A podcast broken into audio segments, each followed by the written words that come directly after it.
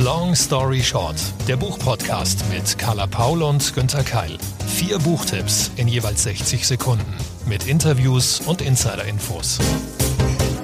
Carla, riech mal. Oh.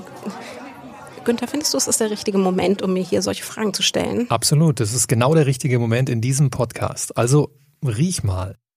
An dem Buch? Mhm. Mm, nach Papier, nach guten Lesestunden? Ja, das auch, aber also ich rieche jetzt mal vor, vielleicht kannst du dann so im Nachriechen auch noch mehr spüren. Ich finde, riecht so nach einer würzigen Meeresbrise, nach Spätsommerregen, nach Gin Tonic und Whisky Soda. Kriegst du was davon mit jetzt? Es riecht auf jeden Fall so, als ob das ein verdammt gutes Buch für den Urlaub wäre.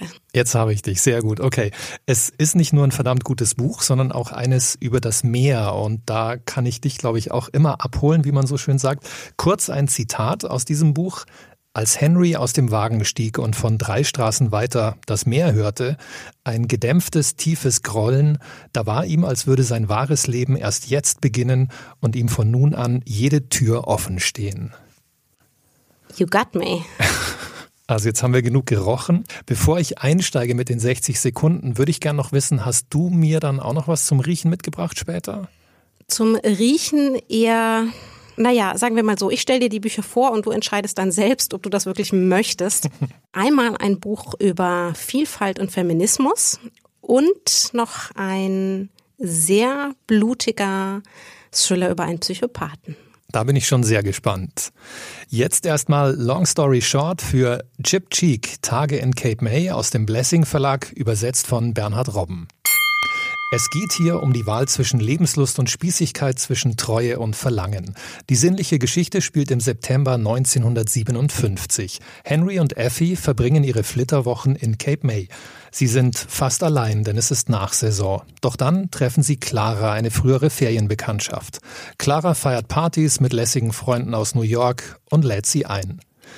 Das anständige junge Paar schließt sich den coolen Lebenskünstlern an tagsüber Alkohol zu trinken, aufs Meer hinaus zu segeln, am Pool abzuhängen und zu feiern. Klar, das ist faszinierend. Doch sie spielen auch mit dem Feuer. Henry lässt sich von einer jungen Frau verführen und auch Effie wird schwach. Können die beiden ihre Ehe noch retten? Und welches Leben ist das Richtige? Das eher spießige oder das eher aufregende? In prickelnder Prosa erzählt Chip Cheek von Gegensätzen, die sich anziehen. Das klingt richtig gut nach so einem tatsächlich klassischen Roman aus den, aus den 50er Jahren, mhm. der sich wahrscheinlich auch hervorragend wirklich am, am, an dem Pool lesen lässt, den man ja auch auf dem Cover sieht.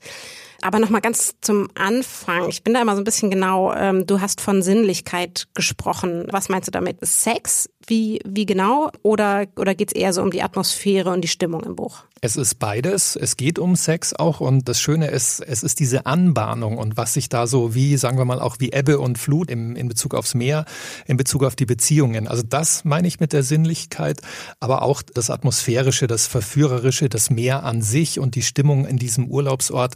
Also es geht eigentlich um alles, was sich spüren und fühlen lässt. Das Spannende finde ich ist ja an solchen Romanen, dass es meistens sehr, sehr gut beschreibt, in, in was für einer Parallelwelt man sich im Urlaub und am Meer befindet.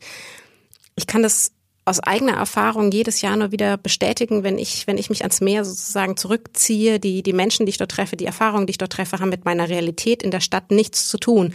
Was natürlich auch den Raum bietet für Verhaltensweisen, die man in der Stadt so nicht, nicht machen würde. Mm, ist es ein klassischer Urlaubsroman? Also kann ich es mit zum Strand nehmen und, und, und zwischendurch Beachball spielen oder muss ich tatsächlich dranbleiben? Es funktioniert sehr gut als Urlaubsroman, ja. Also es ging mir auch so, ich habe es vor meinem Urlaub angefangen, mitgenommen und gemerkt, ja, ich kann da immer wieder einsteigen, ich kann selber mal ins Meer oder in den Pool springen oder sonst irgendwas machen. Du hast völlig recht, ja. Also das bietet dieses Buch auf jeden Fall, auch wenn es mehr als nur so eine typische abgedroschene mhm. Urlaubsgeschichte ähm, oder Beziehungs- oder Meergeschichte ist, aber es ist definitiv ein Sommer, ein Urlaubsroman, ja. Jetzt Hast du es am, am Meer gelesen, am Wasser? Es behandelt auch das Meer. Ich bin großer Meer-Fan. Ähm, weiß denn auch Chip Cheek, wovon er da redet beziehungsweise schreibt? Der weiß es sehr gut. Ich habe auch im Interview, das ich mit ihm geführt habe, gefragt, Was hast du eigentlich selbst für eine Beziehung? Und hier ist seine Antwort aufs Meer bezogen. I love the ocean. Uh, it's it's my favorite ecosystem.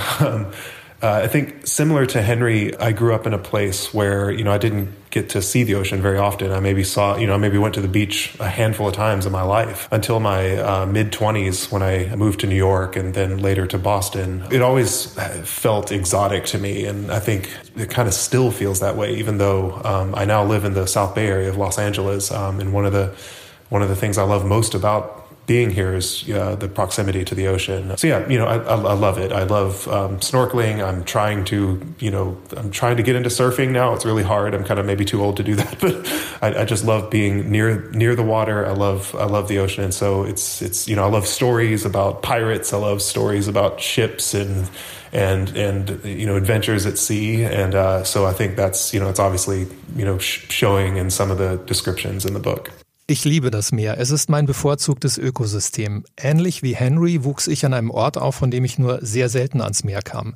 Erst mit Mitte 20 wurde das dann besser, als ich nach New York und Boston zog. Das Meer fühlte sich immer exotisch an und das ist auch noch heute so, obwohl ich südlich von Los Angeles lebe, in der Nähe des Wassers.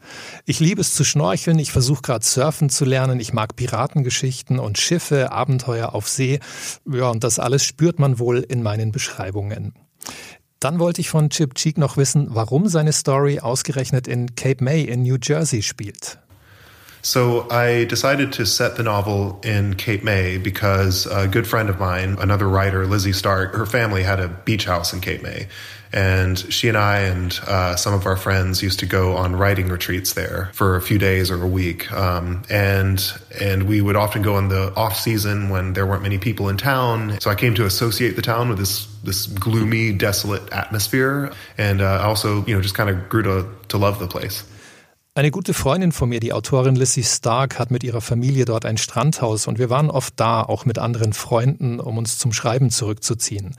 Meistens in der Nachsaison, weswegen ich Cape May auch verlassen und düster in Erinnerung habe. Aber ich liebte es. Und wie ist das eigentlich mit dem, was die beiden Hauptfiguren in diesem Roman umtreibt? Also sie lassen sich verführen. Meint Chip Cheek, dass jeder von uns so leicht verführbar ist? Um, I don't want to speak for everyone, of course, but um, I think that most of us, um, given the right situation and the right stage of our lives, are probably seducible, like Henry and Effie are. You know, I think Henry and Effie are more or less good people um, who more or less want to, you know, who love each other and want to treat each other with respect, but they are very young and they're very naive and they find themselves in this situation that's cut off from the real world in a sense. And so they, I think for the first time in their lives feel like they have permission to to act the way the way they do, and I think uh, probably most of us more than we'd want to admit would be uh, susceptible to that. Wenn der Zeitpunkt und die Umstände stimmen, dann ja. Henry und Effie sind durchaus gute Menschen. Sie lieben sich und sie behandeln sich respektvoll. Aber sie sind sehr jung und naiv und dann finden sie sich in dieser Situation wieder, fast abgeschnitten vom Rest der Welt. Das erlaubt ihnen, sich ganz anders zu verhalten als sonst. Und ich glaube, den meisten von uns könnte es ähnlich gehen, auch wenn wir es nicht gerne zugeben. Das war das gemeinsame Gespräch Günter Keil mit Chip Cheek. Um Sinnlichkeit geht es auch im weitesten Sinne in dem Buch, das ich dir mitgebracht habe, und zwar die autobiografischen Essays der Medienfachfrau, der Literaturprofessorin Roxanne Gay, Bad Feminist. Der Titel klingt gut. Vorher dachte ich schon, oh, das ist mir vielleicht zu theoretisch, aber Bad Feminist, klasse. Hast du ein Zitat vielleicht auch? Selbstverständlich. Je mehr ich schreibe, desto deutlicher zeige ich mich der Welt als schlechte Feministin, aber hoffentlich eben auch als starke Frau. Denn ich sage offen, wer ich bin und wer ich war und wie ich versagt habe und wer ich gerne wäre. Ich kann und werde die Bedeutung und die absolute Notwendigkeit des Feminismus nicht bestreiten. Sehr klar, sehr kämpferisch. Würdest du sagen, das ist die, sagen wir mal, amerikanische Version der Kolumnen von Margarete Stulkowski? Ein bisschen ja, also natürlich von der Buchform und das ist, ist in dem Fall eben eine Essaysammlung von vielen, vielen Texten, knapp drei Dutzend, die sie in den letzten Jahren geschrieben hat. Das ist bei Stokowski ja auch so. Aber es behandelt eine, eine andere, vielfältigere Version und Interpretation von Feminismus, weil beide auch aus sehr, sehr gegensätzlichen Ecken kommen, menschlich und gesellschaftlich. Ich würde sagen, ich pitch es dir mal. Gerne. 60 Sekunden Long Story Short. Roxanne Gay mit Bad Feminist erschien beim BTB Verlag und übersetzt von Anne Spielmann. Ihre Kraft liegt in ihrer Verletzlichkeit. Sie öffnet sich mit all ihren Fehlern und Fragen und gewinnt genau dadurch an Stärke. Roxanne Gay wird gleich aus mehreren Gründen diskriminiert. Sie ist eine schwarze, dicke Frau. Dennoch hat sie sich herausgearbeitet aus ihrer Opferrolle und schreibt nun in knapp drei Dutzend Essays über sich und verschiedene Themenbereiche, die sie in ihren Rollen betreffen. Sie nimmt sämtliche Schubladen auseinander und baut sie für sich dann komplett neu zusammen. Sie scheitert an den Anforderungen einer modernen Anspruchshaltung on wie offline und nimmt dadurch auch der Leserin jeden Druck, ohne erhobenen Zeigefinger, ohne Lebensanleitung, ohne genauere Bestimmung dessen, was eben eigentlich angeblich richtig ist und was nicht. Sie lebt gern und sie spricht darüber, sie schreibt darüber. Sie erschreibt sich selbst als Heldin, genau weil sie keine sein will und ermutigt dadurch jeden, es ihr gleich zu tun. Sie schreibt über Rassismus, Politik, Gesellschaft, Sexualität, Medien und zwar derart lustig, offen, verletzlich, umwerfend geradezu, dass man beständig zwischen Weinen, Lachen und Lernen schwankt und in jedem Essay etwas für sich mitnimmt. Um es im Internetslang zu sagen, Feminismus on Fleek und dringende Leseempfehlung. Feminismus on Fleek habe ich auch noch nicht gehört, scheint aber sehr gut zu passen und zu treffen. Wo ich jetzt so ein bisschen nachgedacht habe oder mir dachte, das klingt sehr interessant. Du schreibst und hast gerade gesagt, das ist auch locker präsentiert. Also sie macht auch lustige Bemerkungen. Sie, sie hat offenbar nicht so diesen hohen Anspruch, oder? Weil das ist ja manchmal die Gefahr, wenn man als moderner Mensch allen Ansprüchen gerecht werden ja, will. Feminismus. Gerade im Internet. Ja, genau. Ernährung, was weiß ich noch was. Ist das wirklich so, dass sie eine lockere ist letztendlich? Ja, also sie hat selber auch sehr, sehr hohe Ansprüche für sich. Das uns lauschende Publikum kennt vielleicht den Film Black Panther. Es gab ja Millionen Einnahmen im letzten Jahr. Der erste Film, der sozusagen auch Schwarze als Helden thematisiert und möglich macht. Sie hat dafür gearbeitet. Ähm, sie hat sehr, sehr viel eben für große Filmfirmen gearbeitet und sie ist eine, eine dicke schwarze Frau, die Karriere macht. Das heißt, sie hat da auch natürlich nochmal andere Ansprüche als Vorbildcharakter. Und ich kenne das auch von mir selbst, dass man viele Wünsche hat, wie man vielleicht am Ende des Tages aussieht und tagsüber in, in Scheiben scheitert sozusagen. Mhm. Und, und das beschreibt sie eben so offen, dass man am Ende des Buches auch nicht nicht vorwurfsvoll sich selbst gegenüber ist, sondern eher ermutigt wird, das Leben weiterhin einfach mit einer positiven, optimistischen Gesinnung weiterzuleben. Ich weiß nicht, kennst du die australische Comedian Hannah Gatsby? Nee, sagt mir nichts, aber du hast mir schon mal empfohlen, sie unbedingt. Genau, aber du weigerst dich, einen Netflix-Account anzulegen. Es ist auch, dadurch gewinnst du mehr Lesezeit, du hast völlig recht. Und ihr ist sie eben sehr, sehr, sehr, sehr ähnlich. Sie, sie schreibt und spricht über eigene Komfortzonen, Durchbrüche und, und, und wie die Welt eben gegen einen arbeitet, wie wir auch oft selbst gegen uns arbeiten und, und was wir trotzdem eben tun können, um für uns den richtigen Weg zu finden. Und ist damit tatsächlich für mich so das, das beste Buch über Diversität und Feminismus, das ich aktuell auf dem deutschen Markt tatsächlich habe, geschrieben von einer Amerikanerin. Und eher sowas wie, also wem Motivationsbücher zu viel sind. Also so, es ist eher so die abgeschwächte Version von Yes We Can, eher so ein, ach, wir kriegen das schon gemeinsam irgendwie hin. Und das ist ist auch mein Weg und deswegen gefällt mir das so gut. Und gemeinsam meint auch Männer, oder? Weil jetzt stelle ich noch kurz die Schubladenfrage als Mann nicht nur für Frauen geeignet. Ja, ja, ja, eh klar. Also Männer sind im, im Team Feminismus immer herzlich willkommen und ich wünschte mir, es gäbe ein passendes Äquivalent aus dem von einem männlichen Autor, weil wir ja so viel voneinander lernen können und uns dann auch besser verstehen. Also total für jedes Geschlecht. Unser drittes Buch heute und mein zweites, das ist ein Lieblingsbuch aus dem Jahr 2016. 60 Sekunden Long Story Short für Juli C. Unterleuten als Taschenbuch bei BTB erschienen. Über ein Jahr lang stand dieser Roman auf der Hardcover-Bestsellerliste. Juli C. taucht darin direkt ins Zusammenleben der Bürger eines Dorfes in Brandenburg ein. So entsteht ein grandioses Gesellschaftsporträt und ein Lehrstück über Nachbarschaftsstreitigkeiten. Die Bewohner von Unterleuten heißen zum Beispiel Franzen, Meiler, Schaller, Gombrowski und Fließ. Zwei Bauern, eine Pathologin, ein Unternehmensberater, ein Automechaniker und eine Kindergärtnerin und viele andere.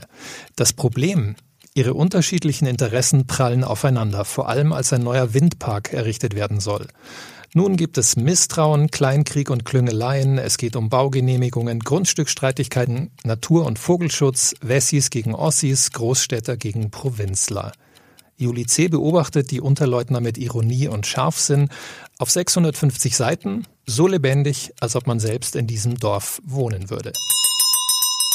Julie C. ist tatsächlich auch eine, na, ich würde nicht sagen Lieblingsautorin von mir, aber ich finde es immer ganz, ganz spannend, welchen Blick sie hat auf Deutschland und, und unsere Bewohner. Jetzt haben wir gerade als, als Städter ja oft eine sehr romantische Vorstellung vom Land und man hat immer so den Traum, man kauft sich diese ganzen Zeitschriften, Flow und Walden und, und wie sie nicht alle heißen und übt und macht Waldspaziergänge und denkt sich, irgendwann ziehe ich auch mal aufs Land und dann wird alles ganz schön romantisch. Möchte man das nach dem Buch noch? Auf keinen Fall. Sehr gute Frage. Nee, also Julie C. ist eine Meisterin darin zu zeigen, was auch schief läuft im Zusammenleben und gerade auf dem Dorf. Ja, und jeder von uns, mir geht das auch so klar. Ich habe dann auch, wenn ich im Urlaub wieder war, ob das in Deutschland auf dem Land war, im Allgäu oder in Oberbayern oder im Ausland in der Provence, habe ich auch so, oh Mann, ich möchte auf dem Land leben. Ich glaube, das ist wirklich so ein Klischee und so eine ähm, Traumvorstellung, die nicht realisierbar ist. Ja, und das zeigt sie. Das macht sie sehr gut. Also unter Leuten die beste Kur, um ähm, sich selbst von solchen romantischen Gedanken zu heilen. Was ich eben mag bei Julie C., sie, sie sieht die Menschen und ihre Charaktere wirklich sehr, sehr genau. Ebenso wie mein etwas älterer Titel, den ich mitgebracht habe, beziehungsweise dessen Autor John Burnside. Allerdings eher auf eine sehr schmerzvolle und blutige Art und Weise. Mhm, aber schmerzvoll und blutig kennen wir ja von dir, von deinen Buchempfehlungen. Ist das typisch Carla?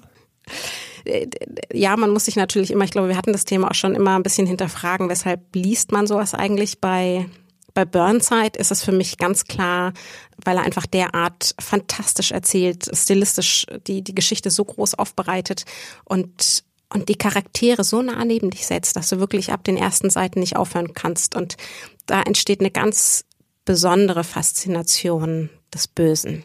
Jetzt bin ich sehr gespannt. 60 Sekunden Long Story Short, John Burnside mit Haus der Stummen. 2014 im Knaus Verlag erschienen, übersetzt von Bernhard Robben. Luke ist neugierig auf diese Welt. Er ist begeistert von den Wissenschaften und insbesondere von der Sprache. Das wären lobenswerte Eigenschaften, würde er dafür nicht jede Grenze überschreiten. Wir lauschen ihm, seinen Gedanken, Visionen und Erlebnissen als beherrschendem Ich-Erzähler. Zuerst sind es Tiere, an denen er sich probiert, die er quält, die er seziert, bei denen er beherrschend zwischen Leben und Tod entscheidet. Aber schon bald reicht ihm das nicht mehr. Er paart sich mit einer Frau, die ihm Zwillinge gebärt, und diese sind von da an Teil seines kalten, schmerzvollen Lebens, voller psychischer und physischer Gewalt. Ein morbides, gar bösartiges Meisterwerk über menschliche Abgründe und ein wirklich furchtbarer Einblick in das Denken und Leben eines Psychopathen. Massive Triggerwarnungen, die Beschreibung der Quälereien reißen sich sofort ab der ersten Seite in das Herz jeder Leserin. Dies ist ein Versprechen im Positiven wie im Negativen. Ihr werdet das Haus der Stummen so schnell nicht vergessen. Den Eindruck habe ich jetzt auch gewonnen. Burnside kennt keine Gnade, oder? Keine Grenzen. Das gilt für alle seine Bücher. Lohnenswert sind auch viele weitere Romane, die inzwischen übersetzt wurden und ich glaube jetzt bei Penguin im Taschenbuch erscheinen. Aber man muss natürlich auch ein bisschen gefestigt sein als Leser und, und Leserin und, und wissen, was da auf einen zukommt, weil er das tatsächlich eben einfach so gut beschreibt, dass man ihm nicht entkommen kann zwischen den Seiten. Und das ist natürlich vielleicht auch eher was, was man sicherheitshalber am Pool lesen sollte und nicht, ähm, nicht allein auf einer einsamen Insel. Und du würdest ihn wieder lesen. Das ist nicht was, was man nur ein einmal liest und dann ist gut für ein paar Jahre? Jederzeit. Also Burnside habe ich, hab ich ähm, für immer abonniert sozusagen. Es ist natürlich ein bisschen beunruhigend, weil, also ich will niemals John Burnside sein, weil in seinem Kopf da hausen diese Monster ja, die er sich da ausdenkt. Sonst, sonst könnte er sie nicht aufschreiben. Und er beschreibt immer ähnlich Schattiges, nicht immer so brutal. Aber ich will ihn trotzdem immer lesen. Und das war's dann auch schon für heute mit Long Story Short. Vier Bücher, ein Interview, eine Carla, ein Günther. Die nächste Folge gibt's in zwei Wochen. Die Links zu den besprochenen Büchern findet ihr selbstverständlich samt sämtlichen Informationen in unseren Show Notes. Zu Risiken und Nebenwirkungen lest den Klappentext und fragt eure Lieblingsbuchhändlerinnen und Buchhändler vor Ort. Wir freuen uns natürlich auch weiterhin wieder über eure Bewertungen, über Feedback auf allen Plattformen sowie natürlich auf unseren sozialen Kanälen. Long Story Short ist eine Kooperation zwischen Carla Paul, Günter Keil und der Verlagsgruppe Random House.